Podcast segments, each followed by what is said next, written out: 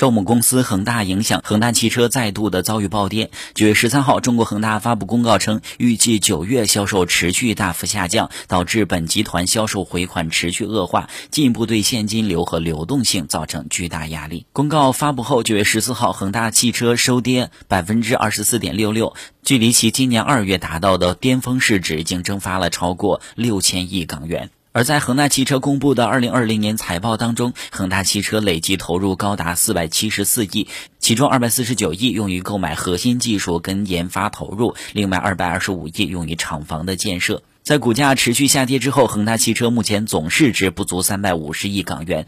这意味着在造车上投入已经高过公司的总市值。